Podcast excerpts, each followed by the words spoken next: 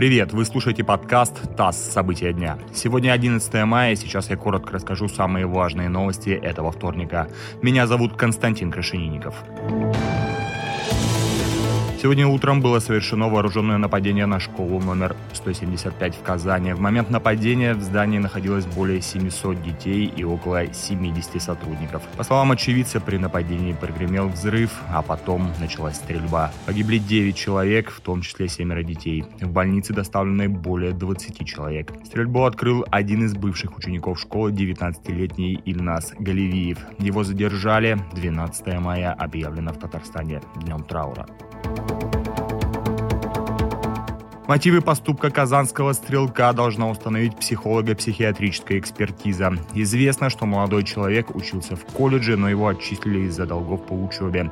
С января он не появлялся в колледже и не поддерживал связь со своей группой. Источник в правоохранительных органах сообщил, что мотивом Галивиева могла быть месть. Большинство погибших учились в восьмом А-классе. Источник также сообщил, что после убийства учеников и учителей Галивиев планировал покончить с собой.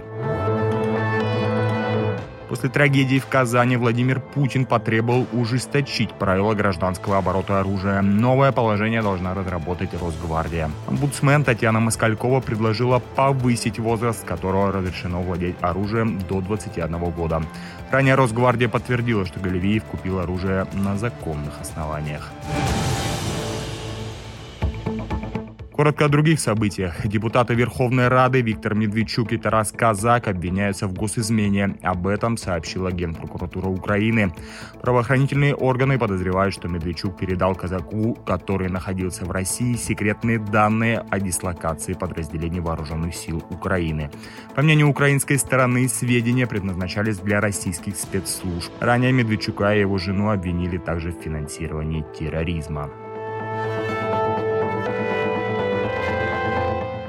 Госдума приняла закон о денонсации налогового соглашения с Нидерландами. Россия намерена обложить налогом в 15% дивиденды и проценты, переводимые на счета за рубежом. Это потребовало изменить соглашение об избежании двойного налогообложения с другими странами. Нидерланды не согласились с предложениями Москвы. Напомню, что там зарегистрированы головные структуры таких компаний, как Яндекс и X5 Retail Group.